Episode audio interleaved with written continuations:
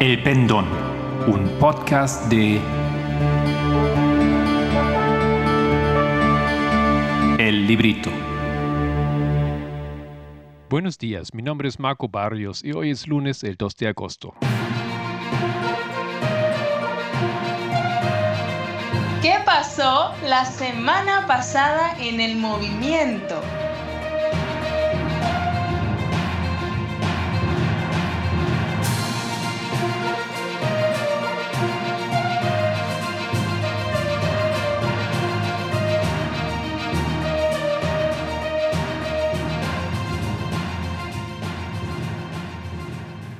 Vamos a continuar hoy con nuestro estudio sobre los 2520 a base de las presentaciones de Catherine Dibravnaya. En este episodio miraremos un poco más al detalle el discurso de Cristo. Habíamos escuchado que en su discurso, que se encuentra en Mateo 24, Lucas 21 y Marcos 13, Cristo responde a cuatro preguntas de los discípulos. Primero, ¿cuándo sucederá esto? En paréntesis, los eventos finales, la segunda venida. Dos, ¿cuál será la señal cuando están por acontecer estos eventos? Tres, ¿cuál será la señal de tu venida? Y cuatro, ¿cuál será la señal de la consumación del mundo? Cuando Cristo responde, descubrimos que Él habla tanto de Jerusalén espiritual y literal como si fueran una sola entidad e historia. Él no distingue, no deja saber a los discípulos que son diferentes historias y diferentes tiempos, y ya hemos visto la última vez por qué Él hace esto. Miraremos un poco más en detalle ahora entonces las historias a las cuales se refiere Él en su discurso y cuáles son las fechas o los eventos que él conecta, haciendo así de historias separadas una sola.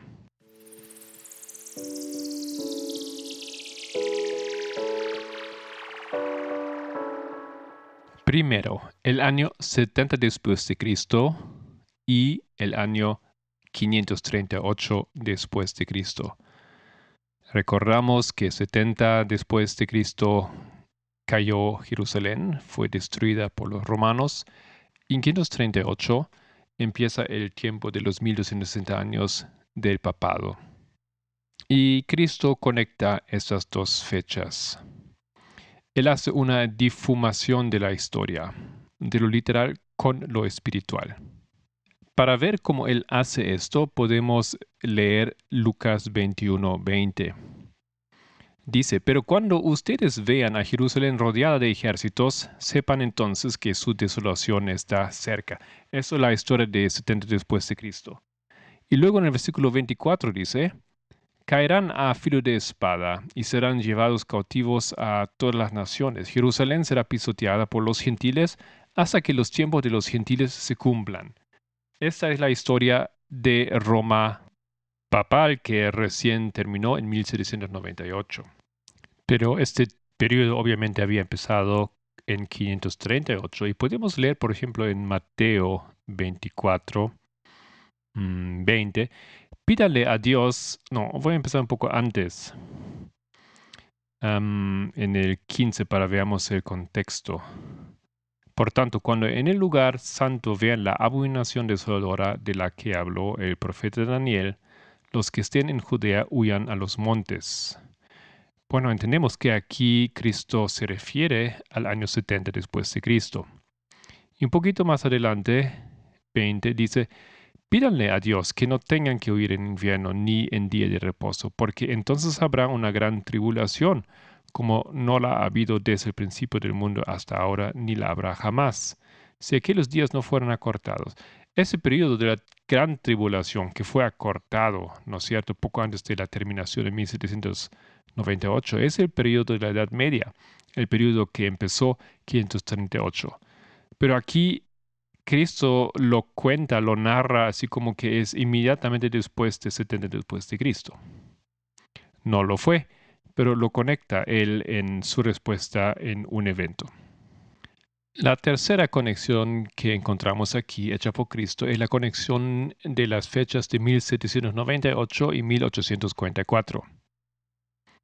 Él apunta a la fecha de 1854 mediante la mención de que el Hijo del Hombre vendrá en las nubes. Después de mencionar los falsos profetas, las estrellas, la angustia de las naciones. Encontramos esto en Lucas 21, 25 en adelante. Habrá entonces señales en el sol, en la luna y en las estrellas. En la tierra la gente se angustiará y quedará confundida por causa del bramido del mar y de las olas. El miedo y la expectación de las cosas que sobrevendrán en la tierra hará que los hombres desfallezcan y los poderes celestiales se estremecerán. Entonces verán al Hijo del Hombre venir en una nube, con poder y gran gloria.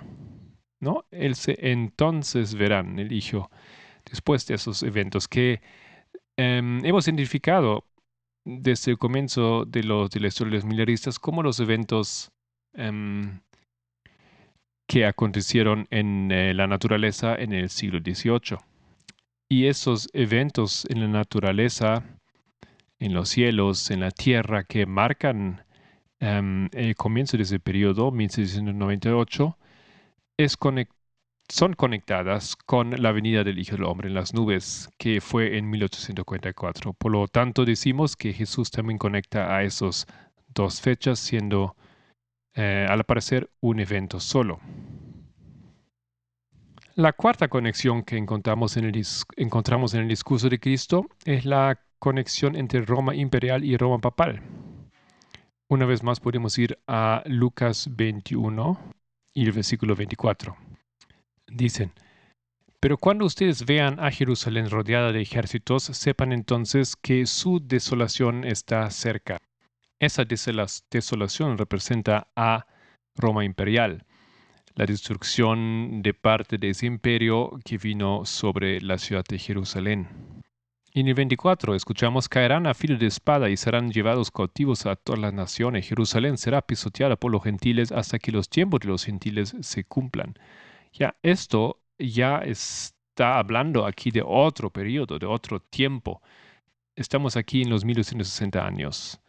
Y no obstante, eh, Cristo habla de Jerusalén como si fuera la misma Jerusalén literal, pero ya no es aquí. Ya estamos con la Jerusalén espiritual y el cumplimiento del tiempo de los gentiles de 1798.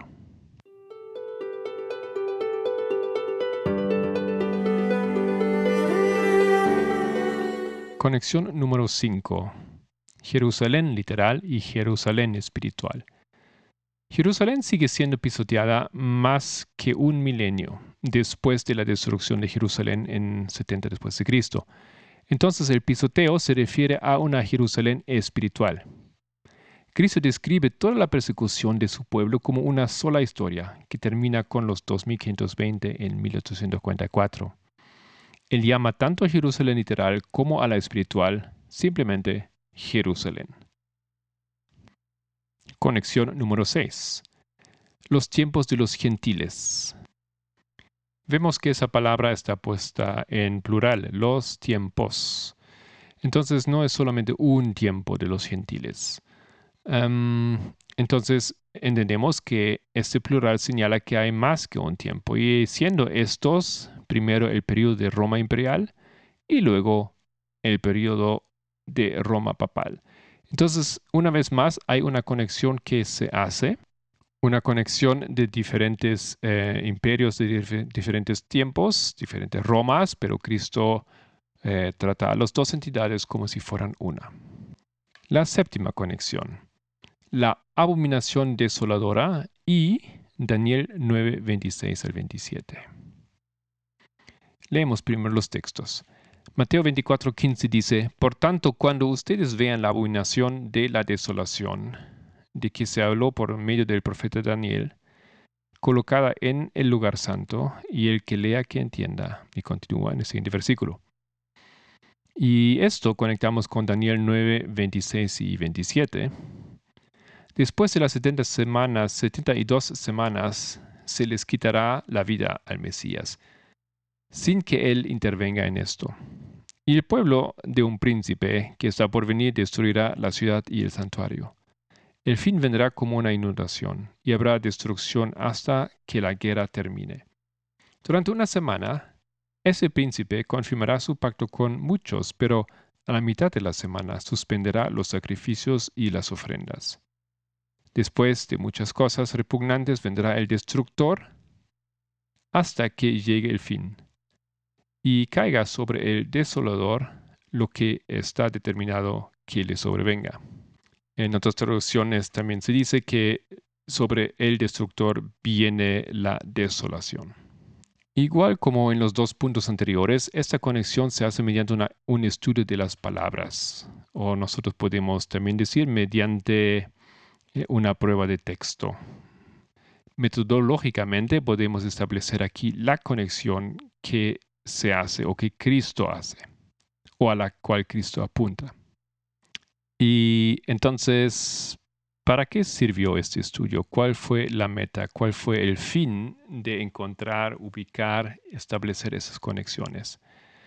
Bueno, es sumamente importante. Eh, tal vez recuerdan en el último episodio que hemos dicho que los pioneros habían comprendido o una postura sobre los 2520, la de Guillermo Miller, o otra postura, la de Hiram Edson. La primera terminando en 1843, paréntesis 44, y la segunda en 1798. O una estaba correcta y la otra falsa, o viceversa, y no había una síntesis. No obstante, cuando el movimiento descubrió, redescubrió esa profecía 2005 y luego atando cabos en 2009 con las presentaciones de Pamenda, em, se entendió que no son dos, no son dos periodos, sino es uno solo. Es un periodo solo. Y para establecer eso necesitamos evidencias de la Biblia, ¿no es cierto? Y esa evidencia encontramos aquí en el discurso de Cristo, porque él mismo hace esto. Él mismo conecta Israel espiritual con Israel literal. Tanto como la profecía de los 2520 refleja una historia en relación a, primero, Israel literal y Israel espiritual, pero nosotros estamos diciendo que es una sola historia, es una sola, eh, un solo castigo, es una sola aplicación, es un pueblo que entra en castigo y otro pueblo, y el mismo pueblo que sale reformado. Pero estaba dudando de decir otra vez eh, el mismo pueblo, porque es el mismo pueblo, pero al mismo tiempo es otro, depende del punto de vista. Es Israel y Israel, pero uno es Israel antiguo y otro es Israel moderno. Entonces espero que les haya servido este, este estudio y esa lógica, porque es eh, sumamente importante que nosotros sabemos defender nuestra eh, postura y nuestras eh, deducciones a base de la misma Biblia. Entonces, en el próximo episodio tengo la intención de continuar ese estudio porque habrá más cosas que decir. Gracias por estar con nosotros, el equipo del Pendón. Si quieres profundizar con alguno de los temas de este podcast, encuéntranos en www.librito.org.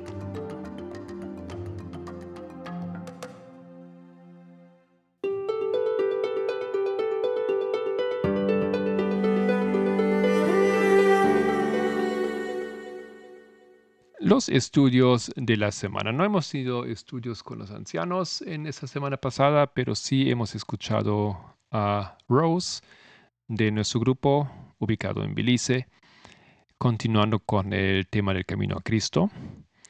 El viernes hemos estudiado con Edita los derechos humanos y la Iglesia Católica. El sábado, Cindy estaba con nosotros y presentó el tema de George Floyd 2020 y Concord. Ustedes ven que esos estudios tienen todos eh, la meta de recordar las conexiones que tienen esos eventos que estamos descubriendo en la historia presente con los hitos proféticos. Y luego teníamos el sábado también una sesión de preguntas y respuestas. Había preguntas interesantes.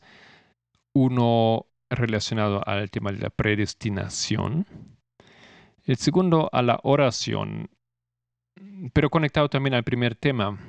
Si podemos orar, por ejemplo, para personas, en el caso que sabemos que em, no están cuidando los, eh, las medidas de, reforma de salud, por ejemplo, que deberían tomar para curarse. ¿Y qué esperamos cuando hacemos una oración? ¿Qué esperamos de Dios? ¿Qué, qué esperamos que Él haga? Y finalmente había una pregunta que decía, ¿atrasa el presidente Biden, la era Biden, la ley dominical? Sean bienvenidos para escuchar estos em, temas en nuestro canal de YouTube.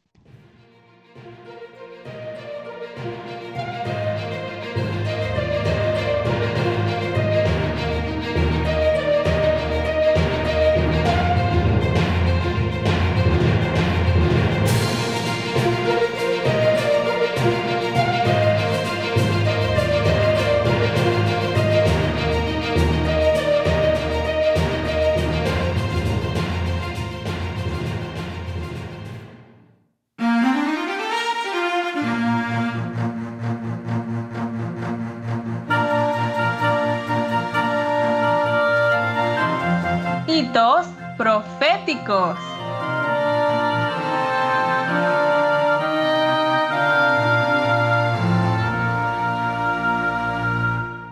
Hola a todos nuestros amigos y hermanos oyentes, gracia y paz de nuestro Padre y de nuestro Señor Jesucristo. Sean bienvenidos una vez más a nuestro segmento de hitos proféticos. En nuestro programa de hoy hablaremos del libro de Job. Pero hoy entraremos en los capítulos 22, 23 y 24. Pero antes haré un breve resumen de lo que hablamos en el anterior podcast. Habíamos hablado que en el capítulo 19 Job eh, confía en que Dios lo ha de justificar. Él tiene una perspectiva que a pesar de todas las acusaciones o todas las palabras que recibe de sus amigos, no lo mueven ni cambian en lo absoluto la confianza que Job tiene a Dios. Y lo interesante de esto es que, sin importar la situación en la que Job se encuentra, nada de esto altera la confianza en Dios. Y la verdad que esto es algo que me ayudó mucho a reflexionar a nivel personal sobre mi confianza en Dios. Pueden haber situaciones que nos hagan titubear, y aquí Job no tiene esa situación, no tiene esa duda sobre lo que Dios va a hacer. Él tiene preguntas, sí, porque no entiende. Pero estas preguntas no significan que, que Job esté dudando de Dios. No significan que Job esté fallándole a Dios o que esté desconfiando de él. Simplemente no entiende y busca entenderlas. Y ante esta situación de no comprensión de ciertas cosas, eh, los amigos de Job intentan darle una explicación, pero de acuerdo a su propia inteligencia de las cosas. Y como es naturaleza humana, para poder explicar las cosas muchas veces necesitamos encontrar culpables o razones que tal vez no podamos ni siquiera explicarlas por nosotros mismos que simplemente podemos tomar un texto de la Biblia, leerlo de manera superficial y creer que lo entendimos. Esto es lo que hacen los amigos de Job. Toman los textos de la Biblia de manera muy superficial e intentan explicar la situación de Job. Pero la verdad es que ellos no entienden. A esto es también lo que llamamos inteligencia humana. Esa es la sabiduría de hombre y no la de Dios.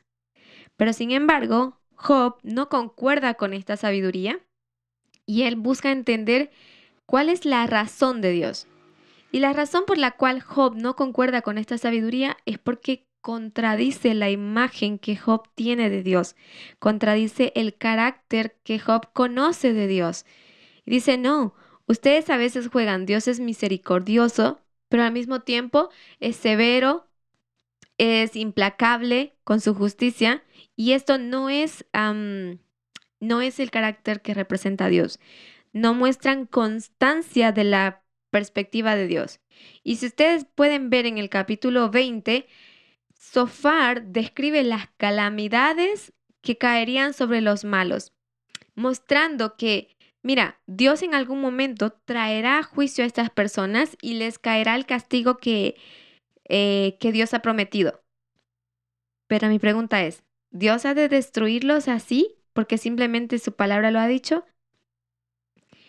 Y necesitamos entender cómo funcionan esto. Las calamidades caen sobre las personas porque las personas se niegan a efectuar el cambio que Dios les está pidiendo. Y son simples consecuencias naturales. No es que Dios esté detrás de ellos para castigarlos, como que esté ansioso por llegarles el castigo a ellos. Esto no es el carácter de Dios y Job lo explica muy bien en el capítulo 21, porque Job dice, mira, lo que tú dices no es cierto. El malo muere en tranquilidad. Afirma que los malos, es más, prosperan. Y él dice, mira, ellos mueren en quietud.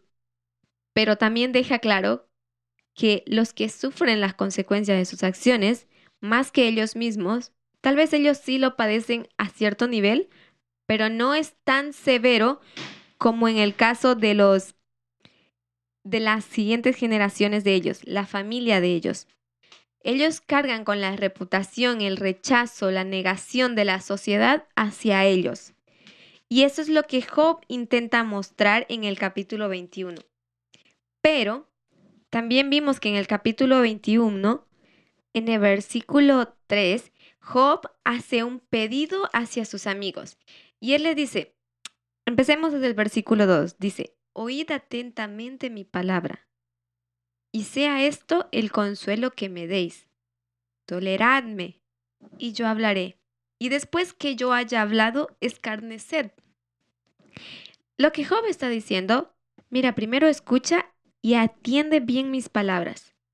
No tuerzas mis palabras, no las interpretes, entiende lo que estoy diciendo.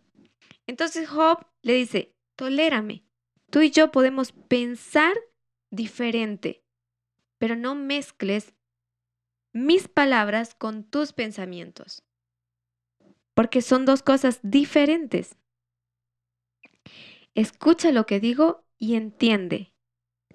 Ahora Job les pregunta, ¿acaso me he quejado yo de algún hombre? ¿Me he quejado yo a Dios de ustedes? Job dice, no, en realidad no, si ustedes escuchan y leen mis palabras, y eso les voy a recomendar a ustedes también como hermanos, que puedan leer las palabras que Job usa. Job no se queja en ningún momento de sus hermanos. Aunque los títulos dicen Job se queja contra sus amigos, Job se queja contra Dios, esto son interpretaciones de cómo nosotros leemos de manera superficial y sabemos escuchar las cosas como si fuesen una queja o como si fuesen una demanda, como si Job estuviera exigiendo alguna cosa de manera arbitraria. Y esto no es lo que está haciendo. Por eso él pregunta, ¿acaso me quejo yo de algún hombre? ¿Y por qué no se ha de angustiar mi espíritu? Miradme y espantaos, dice. Lo que Job dice, mira, ¿Acaso soy yo una persona sobrenatural que no puede sentir, no puede padecer, no puede sufrir? Es parte de mi naturaleza y lo estoy sufriendo, lo estoy viviendo y lo único que estoy haciendo es expresarme. No me estoy quejando de dolor.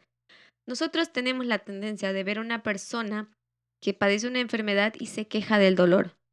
Y decimos esto, ay, la pobre se estaba quejando toda la noche del dolor. Y eso es una mala manera de expresar lo que acontece, porque en realidad la persona no se está quejando. La persona se está expresando lo que siente. ¿Cómo yo puedo decirte, me duele, me hieres, me lastima, me siento mal, sin que suene como una queja? No existe manera, es simplemente una expresión. La interpretación es el problema, porque yo puedo decir, pobre persona, realmente la está pasando mal, ha estado expresándonos cómo es que se ha estado sintiendo y ha sido una noche muy difícil de la paciente. Esto es empatía. Pero si yo digo, ha estado quejándose toda la noche, es como si yo dijera, mira, esa mujer no es capaz de soportar ese dolor y que no es tan exagerado. Entonces ya la estoy poniendo bajo un prejuicio, bajo una, eh, una perspectiva opresiva que nosotros tenemos. Y pensamos que todos pueden aguantar, que todos, eh, que esto es normal y que exageran las personas. No sabemos entender el dolor o el sufrimiento de los demás. Entonces, por eso Job dice, soy humano y tengo derecho a angustiarme. Es parte de mi naturaleza, es parte de mis sentimientos. Hay sentimientos que me alegran y yo no, cuando yo digo, wow, me siento tan agradecida a Dios, esto también debería sonar como una queja o tal vez como una exageración. Ay, si no fue nada, fue solamente, no sé, te proveyó algo, pan o algo. Entonces nosotros tendemos a poner los sentimientos bajo prejuicios y los subyugamos a un pensamiento. A un pensamiento, por cierto, prejuicioso o criticón. Solemos escuchar para emitir un juicio y no para comprender. Entonces Job dice, si escucharles es molesto, entonces solamente miradme, Miradme y tratar de entender cómo duele una herida abierta. Cómo en mi rostro se puede ver plasmado el dolor que me causan tus palabras. Miradme y entonces se asustarán, pero miradme con compasión. No miradme con ese, esa mirada de rechazo, desprecio o de poca aceptación a lo que estoy haciendo. ¿Por qué? ¿Por qué miramos así? Con rechazo, desprecio o falta de comprensión. Porque estamos bajo nuestro juicio, bajo nuestra perspectiva. Porque mi opinión no concuerda con tu opinión o con tu manera de sentir. Y esto es lo que nos hace intolerante a estas personas. Entonces, por eso Job dice, toleradme. Y él lo hace en base al versículo 21 del capítulo 19, donde él les hace un clamor a sus amigos. Y ese clamor que él hace lo repite dos veces. Y él dice, tened compasión de mí, tened compasión de mí. Y compasión es empatía. Empatía es comprender a la persona. Empatía es conectar con la persona. Job estaba pidiendo a sus amigos que puedan conectarse con él. Y esto es algo que no logran hacer los amigos. Entonces él dice, mira, escuchadme. Y después me reprende si digo algo errado, pero atiende mis palabras. No las interpretes. Escucha lo que estoy diciendo. Él dice, si no puedes escuchar, entonces mírame. Mírame y ve cómo me siento. Trata de entender cómo me siento. Después de que él les dice eso, ahora Job va a defender una perspectiva opuesta a la que acaba de presentar Sofar sobre las calamidades que vendrán sobre los malos. Si bien nosotros entendemos que sobre los malos caerán estas calamidades, eso es cierto, tenemos que entender también desde la perspectiva de Dios. Estas calamidades que caen sobre ellos son consecuencia de sus acciones y por ello han de padecer. No es que Dios esté persiguiendo a estas personas para castigarlos, no es que Dios esté hambriento de un castigo hacia ellos. Dios no se satisface con la desgracia de los seres humanos. Al contrario, le entristece y desea con todas sus fuerzas poderle evitar este sufrimiento al hombre. Pero no puede. Está limitado por las decisiones, deseos y la voluntad del mismo hombre. Ellos deciden el camino que han de seguir y Dios solo le queda respetar. Entonces, lo que hace Job ahora es explicar, estas calamidades sí vienen sobre los hombres, pero déjame explicarte cómo caen sobre ellos estas calamidades. Él dice, la descendencia de los impíos crece, sus riquezas aumentan, sus renuevos están delante de sus ojos y sus casas están a salvos de temor. No vienen azote de Dios sobre ellos. Dios no está detrás de ellos. Sus toros engendran y no fallan, paren sus vacas y no se malogran sus crías. Parece que todo el tiempo les va bien. ¿Por qué? Porque ellos dicen a Dios, apártate de nosotros, porque no queremos el conocimiento de tus caminos. Aquel que conoce el camino de Dios no es un camino fácil para andar. Y ellos saben bien esto y prefieren no hacerlo, prefieren obtener sus objetivos a través de sus propios medios. Y la sabiduría del hombre, pues es un medio opresivo que, que es causa del pecado, a través de la opresión, del abuso, del robo, de la, de la fuerza sobre los más débiles, los más frágiles, los más vulnerables, los más desprotegidos. Sobre estas personas ellos ejercen ese poder que tienen, esa superioridad que sienten. Y por eso es que ellos hacen riquezas. Si nos vamos, por ejemplo, a los tiempos antiguos, los hombres antes se enriquecieron por la venta de esclavos. Abusaron de los que no se podían defender, de los débiles. Y de eso se enriquecieron. Pero cayó sobre ellos iniquidad, maldad. No, ellos vivieron sus días en tranquilidad, murieron en quietud. Pero su descendencia cómo lo padeció, cómo sufre ahora la sociedad por la calamidad que vivieron los hombres o por los pecados de los hombres, la maldad de los hombres. Hasta ahora nosotros seguimos sufriendo ese tipo de, de maltrato, de abuso en sus diferentes formas. Pero Job dice esto, para ellos sus días terminan en quietud, pero sus hijos son los que padecen. Pero no es Dios quien los está castigando, no es Dios quien los está persiguiendo. Son las consecuencias naturales de sus acciones. Nada que sea basado en una mala acción puede resultar bien. Temporalmente y aparentemente puede que se vea que sí, pero tenemos que ver más a la larga y tenés que ver con una lupa el daño que está causando. Y eso es lo que Job dice. No pienses que Dios va a castigarlo porque ese no es el carácter de Dios. Dios es un creador, no es un destructor. Pero todo tiene su tiempo y todo tiene su límite. Y Dios está siendo paciente con esas personas porque espera, así como esperó por ti y por mí, que tú también puedas ver y convencerte del pecado que existe en el mundo y puedas retractarte de tu propio pecado y hacer de tu, em, de tu lugar donde estás, de tu familia, un lugar mejor, un mundo mejor.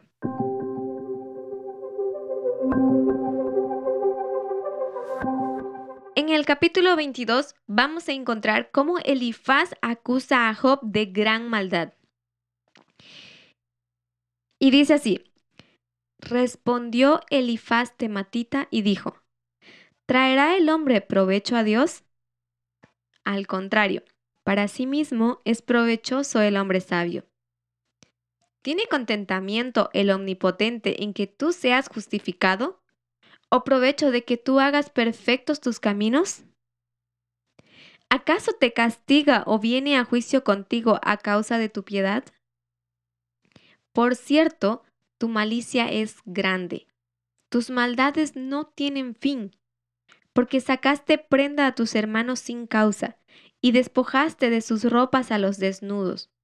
No diste de beber agua al cansado, y detuviste el pan al hambriento. Pero el hombre pudiente tuvo la tierra y habitó en ella el distinguido. A las viudas enviaste vacías, y los brazos de los huérfanos fueron quebrados. Por tanto, hay lazos alrededor de ti, que te turba espanto repentino, o tinieblas para que no veas, y abundancia de agua te cubre. ¿No está Dios en la altura de los cielos? Mira lo encumbrado de las estrellas, cuán elevadas están. Y dirás tú, ¿qué sabe Dios? ¿Cómo juzgará a través de la oscuridad? Los hombres le rodearon y no ve, y por el circuito del cielo se pasea, ¿Quieres tú seguir la senda antigua que pisaron los hombres perversos? los cuales fueron cortados antes de tiempo, cuyo fundamento fue como un río derramado? Decían a Dios, apártate de nosotros. ¿Y qué les había hecho el Omnipotente? Les había colmado de bienes sus casas, pero sea el consejo de ellos lejos de mí. Verán los justos y se gozarán, y el inocente los escarnecerá diciendo, fueron destruidos nuestros adversarios, y el fuego consumió lo que de ellos quedó. Si ustedes prestan atención a las palabras que está diciendo Elifaz, Elifaz está haciendo una acusación muy fuerte a Job y ahora ya no está haciendo nada sutil. Él está declarando abiertamente la maldad de Job. Y fíjense, él acusa a Job de todo lo que caerá sobre las calamidades. Él dice, mira, Tú estás sin nada porque le sacaste la prenda a tus hermanos, porque despojaste la ropa de ropa a los desnudos, porque no diste de beber al sediento y no diste pan al hambriento. Todos estos pecados básicos, porque dice, a las viudas las dejaste sin nada, desprotegidas, y los brazos de los huérfanos, en vez de acogerlos, en vez de protegerlos, se los quebraste. Entonces, los amigos de Job, Elifaz está acusando a Job de haber sido una persona completamente indiferente hacia las necesidades de los demás. Esto es algo que no puede probarse en la vida de Job. Su testimonio de vida no concuerda con esta deducción que su amigo está haciendo. Entonces, lo que están ahora tratando de explicar es, dice, mira, es lógico. No es que aquí hay ciencia, sino que tú necesitas entender, tú estás pasando las calamidades en tu vida como fueron pronunciadas en la Biblia que caerían sobre los impíos, sobre los perversos. Y justo ayer, en la clase del sábado, en la sección de preguntas y respuestas, analizamos cómo era la oración y analizamos ese, aspecto de la oración donde Jesús enseña a sus discípulos a orar y dice, no me metas en tentación. Si leemos de manera superficial, esto parece ser que Dios nos tienta a nosotros a caer. Pero realmente es así como Job lo entiende. Job no entiende las cosas así. Es diferente. Y déjenme explicárselo más adelante. Pero lo que acontece aquí es que ellos tratan de decir que Dios está castigando exactamente como anunció en su palabra porque tú hiciste estos mismos pecados y estás padeciendo todas las calamidades como se menciona en la palabra de Dios y tienen que ser por las razones que dicen en la palabra de Dios. Entonces ellos están atribuyendo las, los pecados de los impíos a Job para poder explicar por qué Dios está permitiendo que Job pase por esta prueba. Y a esto es lo que nosotros llamamos sabiduría humana.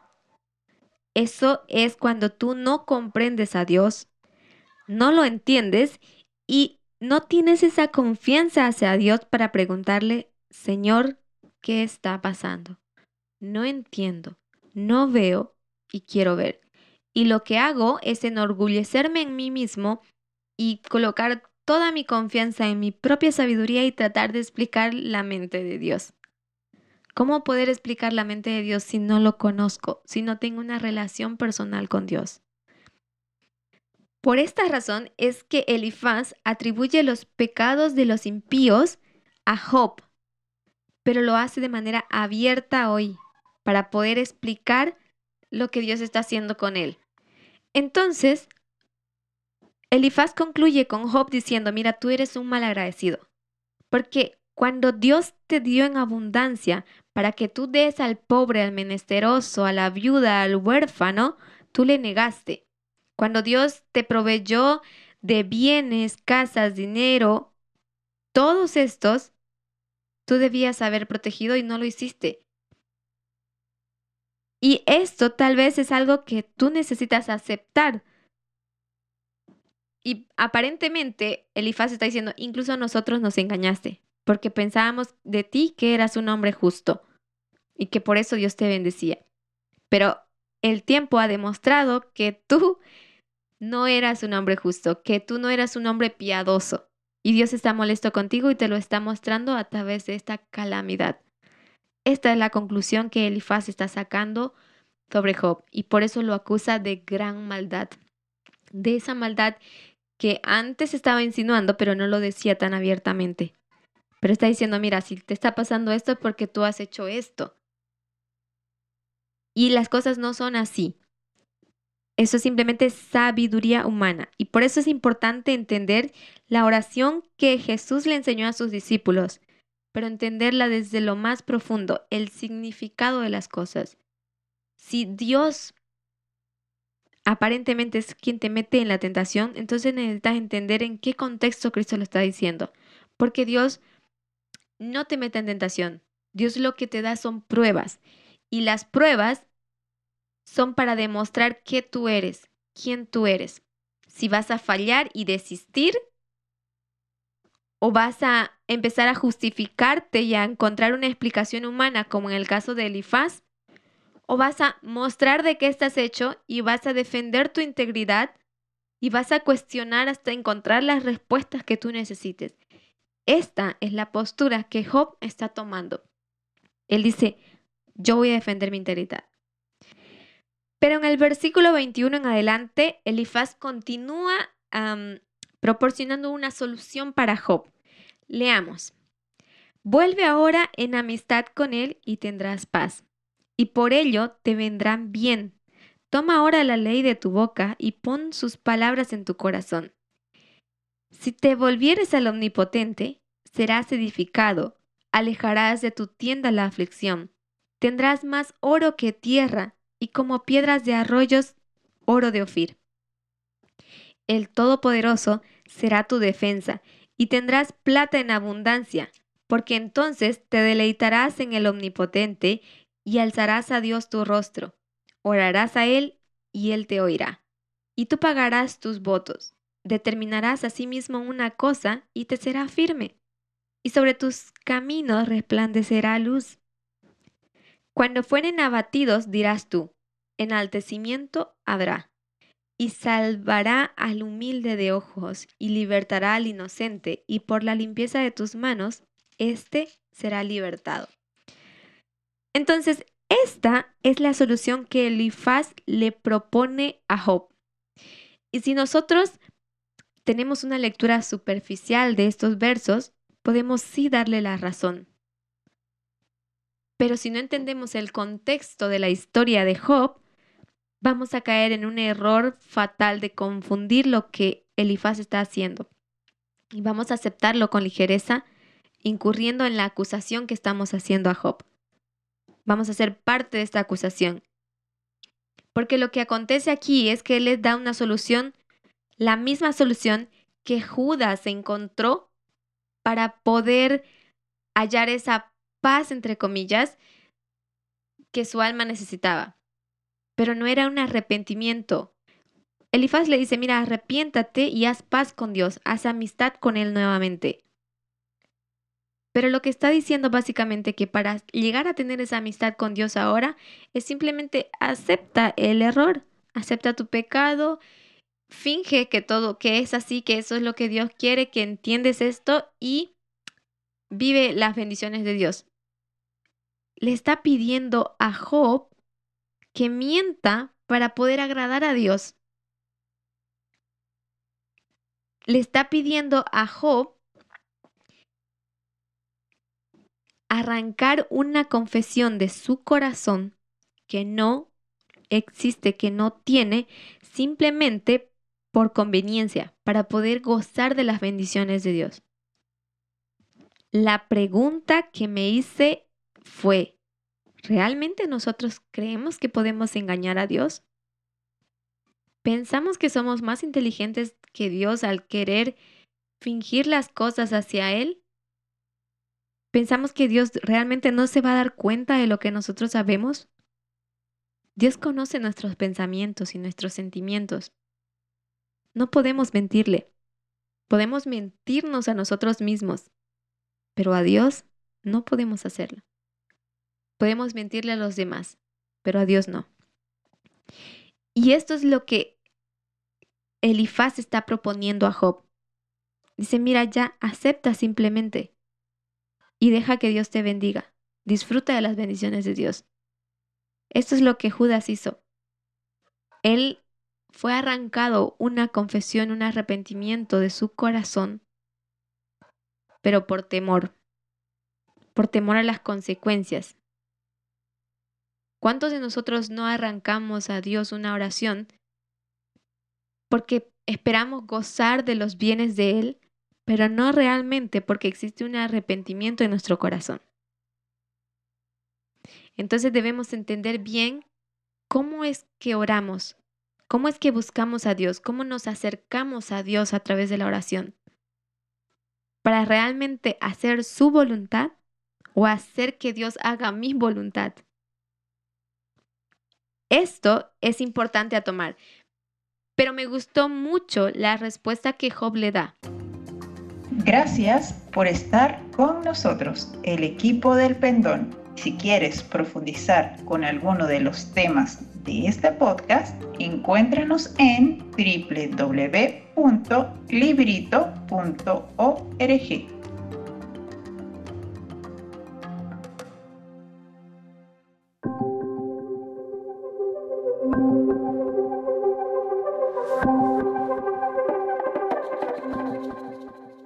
En el capítulo 23, Job ahora desea abogar su causa delante de Dios. Y déjenme leerles cómo Job se expresa y presten atención a las palabras que él usa. Él dice así, respondió Job y dijo, Hoy también hablaré con amargura, porque es más grave mi llaga que mi gemido. ¿Quién me diera el saber dónde hallar a Dios? Yo iría hasta su silla expondría mi causa delante de él y llenaría mi boca de argumentos. Yo sabría lo que él me respondiese y entendería lo que me dijera. ¿Contendería conmigo con grandeza de fuerza? No. Antes él me atendería. Allí el justo razonaría con él, y yo escaparía para siempre de mi juez. He aquí, yo iré al oriente y no lo hallaré, y al occidente y no lo percibiré. Si muestra su poder al norte, yo no lo veré. Al sur se esconderá y no lo veré. Mas él conoce mi camino. Me probará y saldré como oro. Mis pies han seguido sus pisadas. Guardé su camino y no me aparté. Del mandamiento de sus labios Nunca me separé. Guardé las palabras de su boca más que mi comida. Pero si Él determina una cosa, ¿quién lo hará cambiar? Su alma deseó e hizo. Él pues acabará lo que ha determinado de mí. Y muchas cosas como esta haya en Él. Por lo cual yo me espanto en su presencia. Cuando lo considero, tiemblo a causa de él. Dios ha enervado mi corazón y me ha turbado el omnipotente. ¿Por qué no fui yo cortado delante de las tinieblas, ni fui cubierto con oscuridad mi rostro? Quiero que presten atención a lo que Job dice. Ahora Job está hablando con amargura, pero una vez más, Solo está expresando sus sentimientos, no se está quejando de Dios. Y él desea una cosa, dice, si yo pudiera directamente hablar con Dios, yo iría hasta su trono, si yo supiera dónde Él está, iría hasta su silla misma y hablaría con Él. Él dice, yo expondría mi causa y presentaría todos mis argumentos para con Dios. Y ahora en el versículo 5 dice algo importante. Él dice, yo sabría lo que él me respondiese. Y no estaría aquí contigo, Elifaz, escuchando cómo tú crees que Dios me respondería. Porque tus respuestas son una perspectiva, pero no es la voluntad de Dios. Por eso Job dice, ¿quién diera el saber dónde encontrar a Dios? Porque si él pudiera encontrar y preguntárselo cara a cara, no estaría aquí escuchando supuestas explicaciones de parte de Dios. Porque yo entendería lo que Dios está queriendo decirme. Porque Dios me lo haría entender. Me hablaría con amor y me explicaría, mira Job, tú estás padeciendo esto porque realmente espero esto de ti. No estoy castigándote porque yo sé que Dios no me castiga porque Dios me ama. Pero si aún escuchando su explicación aún yo no entiendo, entonces yo seguiría argumentando, seguiría cuestionándolo hasta poder entender. Yo estaría razonando con Dios. Eso es lo que Job está diciendo. Y él está seguro, dice, Dios jamás contendería conmigo con la grandeza de su fuerza. Y esto es lo que están haciendo sus amigos. Están contendiendo con Job desde la comodidad de su posición, desde el confort de la postura, porque Job se ve débil, frágil, ah, vulnerable y fácil de convencer, fácil de manipular, porque está necesitado y pensamos que nos podemos aprovechar de esa situación. Pero lo que ellos no reconocen es que Job está fortalecido, está engrandecido más, pero no ven, porque el ojo humano lo que ve es la prosperidad y esta prosperidad la interpreta como bendición, como crecimiento, como grandeza, pero no ven la prosperidad de espíritu, que es lo que Dios realmente ve. Entonces Job está siendo muy claro ahí. Job dice, Dios no me está castigando, Dios me está probando. No sé qué quiere probar de mí, pero está probándome. Y cuando termine de hacerlo, saldré como oro, dice. ¿Por qué? Porque mis pies han seguido sus pisadas. Yo no, he no me he apartado de su camino, no he quebrado sus mandamientos. Ellos están conmigo y han estado siempre en toda mi vida, en cada paso que he dado en ella. Los he guardado y he guardado su palabra más que mi comida. Pero él dice, si Dios determinase una cosa, yo no puedo hacerlo cambiar de opinión, porque Él es Dios. Y así como si yo también determinase una cosa, yo, Dios no puede cambiarme, cambiar mi opinión. Porque es una decisión y yo respeto lo que Dios decide y Dios respeta lo que yo decido. Porque es una relación de igualdad. Mientras que la visión que Elifaz tiene de Dios es de desigualdad, de superioridad. Y lo hay, existe, en realidad existe que Dios es superior a nosotros. Pero Dios no quiere que tú lo veas así. Dios quiere que tú lo veas como un amigo. ¿Acaso no puede ser tu jefe tu amigo? ¿Acaso no puede ser tu amo o tu maestro amigo tuyo y tratarte como su igual? Eso es lo que Job está tratando de decir. Él es Dios, sí. Es superior, sí. Pero no te dice, no te trata, no te hace sentir así. ¿Por qué mirarlo como como alguien tirano, como un opresor, porque él no es así. Job tuvo empleados que lo amaban y deseaban estar con él. Entonces, esto es la diferencia. Nosotros somos siervos de Dios también, que amamos a Dios y queremos estar con Él. Pero tenemos que pensar si realmente estamos ahí porque queremos la salvación como Judas, queremos el perdón y gozar de todos los beneficios de estar en su compañía, o queremos estar ahí porque realmente lo amamos. Dios quería probar una cosa en Job. Quería probar que su fe, que su resistencia, su perseverancia en la prueba y el negarse a rechazar o a blasfemar el nombre de Cristo no era porque él amaba los bienes y las bendiciones que Dios le daba, sino porque él amaba a Dios mismo. ¿Y cuántos de nosotros estamos dispuestos realmente a soportar las pruebas por amor, no por la recompensa, no por lo que hay al otro lado del río, sino porque amamos a Dios y queremos estar con esa persona, con ese Señor, al quien servimos con placer. Esto es lo que Dios quería probar en Job.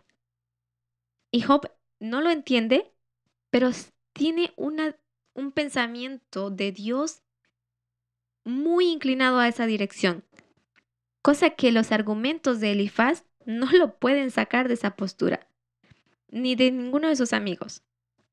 Job reconoce una cosa en el versículo 16 del capítulo 23. Él dice, Dios ha enervado mi corazón y me ha turbado el omnipotente. Lo que quiere decir es, Dios ha ablandado, ha suavizado mi corazón y esto ha traído turbación a mi corazón. Cuando nosotros mostramos esa parte vulnerable, cuando dejamos que nuestro corazón se exprese en todo el sentir, en todo el aspecto de su vulnerabilidad, nosotros vamos a sentir eh, turbación de espíritu porque nos vamos a sentir frágiles y desprotegidos. Pero tenemos que tener la seguridad de que Dios está ahí y lo que está haciendo es probarnos de qué estamos hechos, de que realmente amamos a Dios. No nos intenta hacer caer o desistir, sino nos intenta exhibir como un pendón al resto de las naciones. Lo que intenta es mostrarnos como ejemplos y levantarnos como estandartes, diciendo, este es mi pueblo. Este pueblo hizo lo que yo le mandé siguió mi ejemplo y triunfó. Son victoriosos. He aquí está mi pueblo. Esto es lo que Dios quiere. Y él reconoce, dice. Entonces él hace una pregunta para terminar en este capítulo. Él dice, ¿por qué no fui yo cortado delante de las tinieblas, ni fui cubierto con oscuridad mi rostro? Porque Dios no me ha abandonado. Pero si de verdad Job hubiese sido todo esto que Elifaz lo acusa, abusivo, opresivo, eh, tacaño, em, descuidado o desinteresado por los más débiles y desprotegidos, entonces todo esto hubiese causado que él se hubiese apartado de Dios, se hubiese decepcionado, hubiese sido cortado y todo el conocimiento se hubiese tornado como en oscuridad para él. A veces el conocimiento se torna en oscuridad para nosotros porque lo usamos para justificar o explicar una mala acción. Y ahí sí hubiese sido perdido, hubiese sido cortado, separado del pueblo de Dios. Pero eso no acontece. Aún en su dolor que él tiene físico, que es enorme, por cierto, inimaginable ese dolor que puede estar pasando, también tiene ese dolor de alma, aún así Él está hablando con completa lucidez de la mente, lo que nos muestra qué es lo que hay en su corazón. Eso es todo por hoy, mis queridos hermanos. Yo quiero dejarlos a reflexionar sobre estos capítulos porque son muy profundos y son nuestra experiencia para este tiempo de tribulación. Esta fue la tribulación de Job y es importante ver cómo él las, las llevó a cabo con la lucidez de la mente. Puede que tu cuerpo esté cansado y que tu, tu espíritu esté debilitado, pero si tu mente, en tu mente está Dios y está claro el carácter de Dios, nada ni nadie te turbará. Y solo tienes que resistir la prueba y triunfarás. Sin más que eso, me despido de todos ustedes deseándoles una feliz semana y que Dios los bendiga. Hasta la próxima.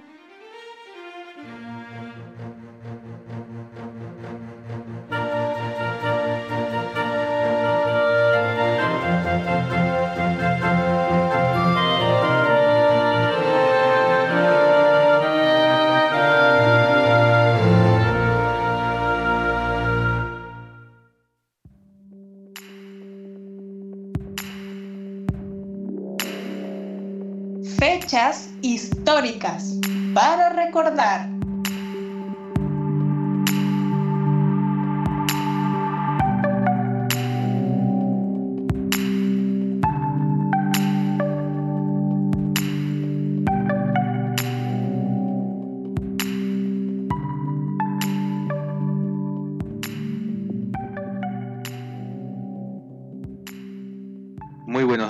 Sean bienvenidos nuevamente mis oyentes a esta sección donde repasaremos las noticias más relevantes de la semana.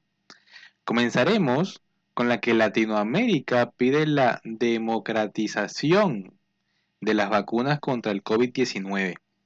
La Comunidad de Estados Latinoamericanos y Caribeños, el CELAC, ha expresado que el sector privado, los gobiernos y los organismos internacionales deben ponerse de acuerdo para la democratización de las vacunas contra el COVID-19. Así, el CELAC se ha hecho eco del comunicado que publicó la Organización Mundial de la Salud en marzo, en el que se mencionaba la necesidad de encontrar una vía solidaria para fomentar una mayor producción y disponibilidad de las vacunas. Según ha publicado el medio mexicano El Universal, el CELAC ve indispensable trabajar para lograr un acceso justo, equitativo, solidario, transparente, oportuno y universal a las vacunas, equipo de diagnóstico, medicamentos y otras tecnologías sanitarias contra el COVID-19. De este modo, las naciones latinoamericanas y caribeñas han invitado a la comunidad internacional y a las empresas farmacéuticas a que se sumen a estos esfuerzos para garantizar a toda la población mundial el acceso a las dosis contra el coronavirus, al considerarse como un bien público global. La pandemia del COVID-19 y la reclamación de los países ricos para una distribución justa de vacunas unió este sábado a la comunidad de estados latinoamericanos del Caribe.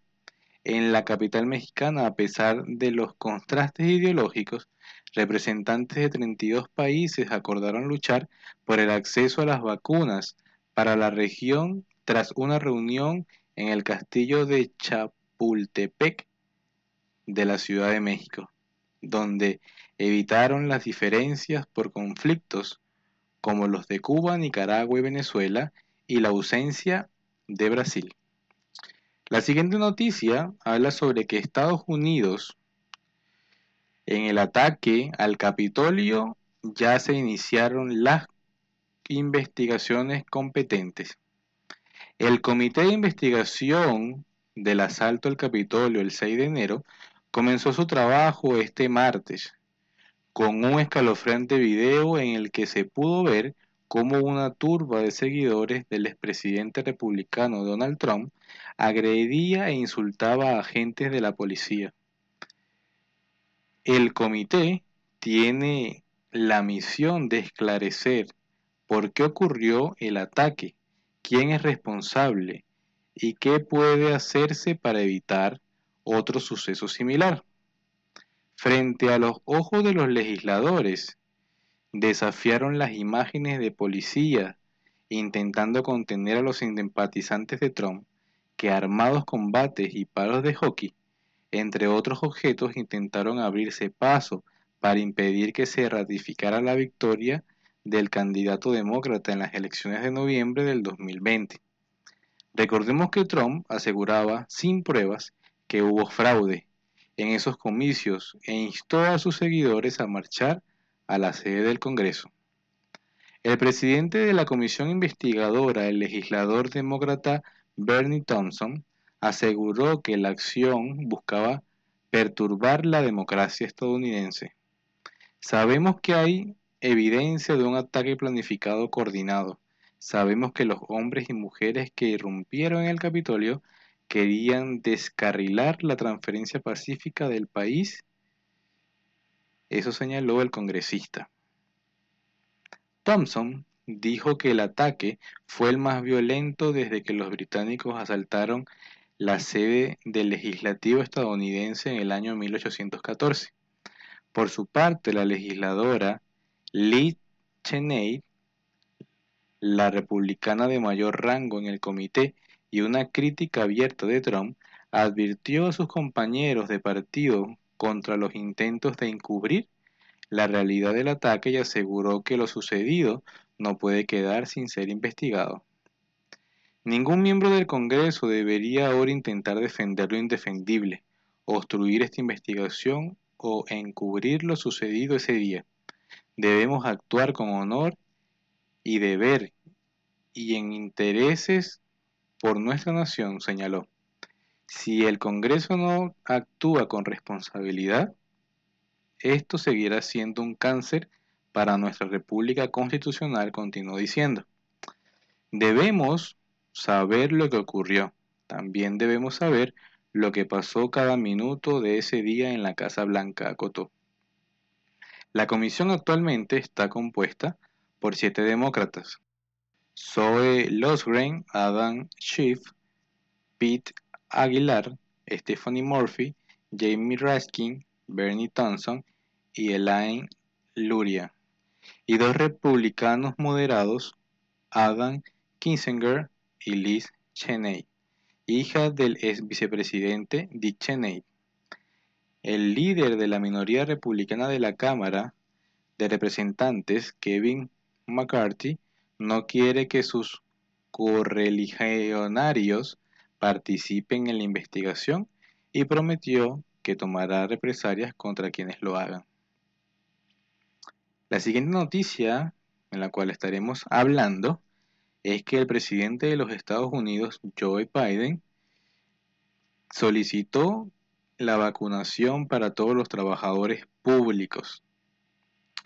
Joe Biden requerirá la vacunación a todos los trabajadores públicos o que se sometan a pruebas.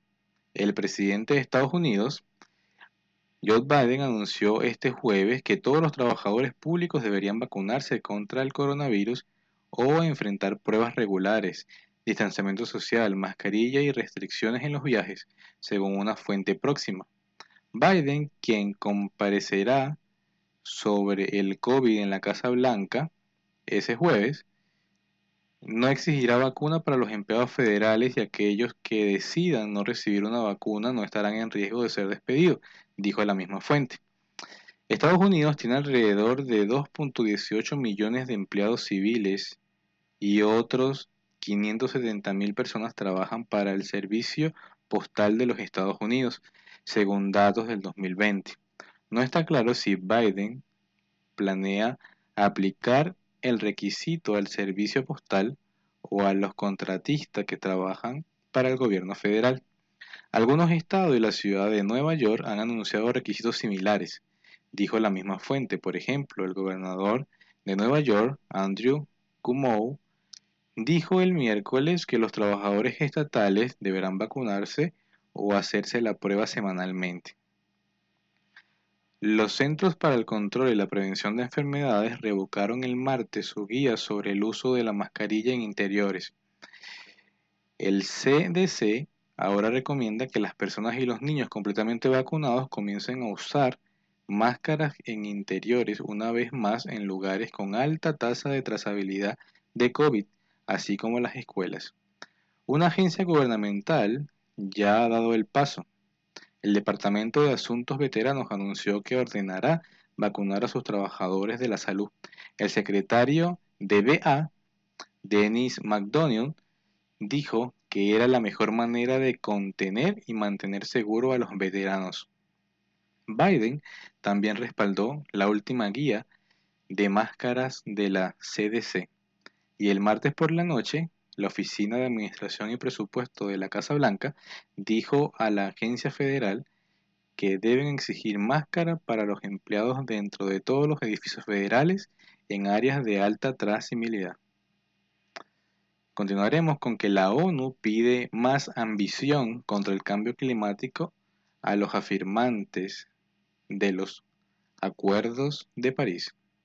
Sostiene que la reciente ola de calor extremo, sequías e inundaciones en todo el mundo son una advertencia terrible de lo que es necesario hacer mucho más. y mucho más rápido para cambiar nuestro derretero actual. Patricia Espionza, la secretaria ejecutiva de la Comisión Marco de las Naciones Unidas sobre Cambio Climático, ha lamentado que poco más de la mitad de los firmantes de los acuerdos de París han cumplido con los plazos para la presentación de las nuevas contribuciones nacionales para luchar contra esta adversidad, caracterizada además por cierta falta de ambición, según ha dicho y ha hecho notar. Para la fecha límite de ayer, la secretaria recibió contribuciones nuevas o actualizadas de 110 firmantes, de un total de 191. Esto se compara favorablemente con las recibidas hasta finales de diciembre del 2020, pero todavía está lejos de ser satisfactorio, ya que solo un poco más de la mitad de las partes, el 58%, ha cumplido el plazo límite, ha expresado Espinosa. Asimismo, ha lamentado falta de ambición en los planes nacionales. Los esfuerzos colectivos están muy por debajo de lo que requiere la ciencia para limitar un aumento de la temperatura global para fines del siglo de 2 grados centígrados y mucho menos el objetivo deseado de menos de 1.5 grados centígrados, añade en el comunicado. Las recientes olas de calor extremo, sequías e inundaciones en todo el mundo son una advertencia terrible de que es necesario ser mucho más y mucho más rápido para cambiar el derrotero actual, ella misma ha lamentado.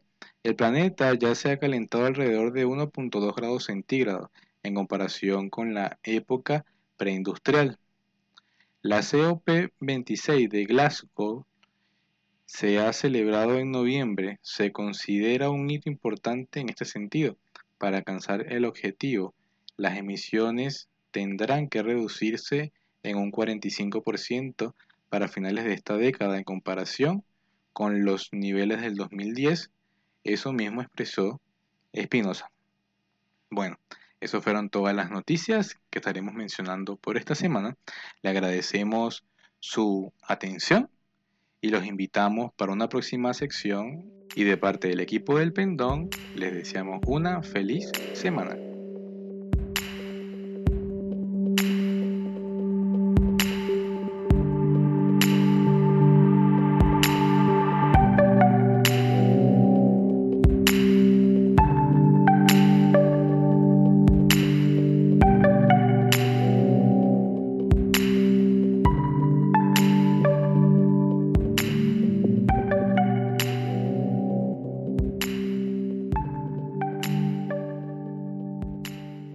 Espero que les haya gustado este podcast y les deseo un feliz comienzo de esta nueva semana y también de este nuevo mes.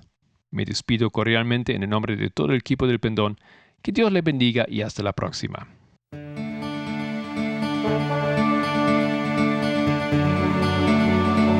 El Pendón, un podcast de El Librito.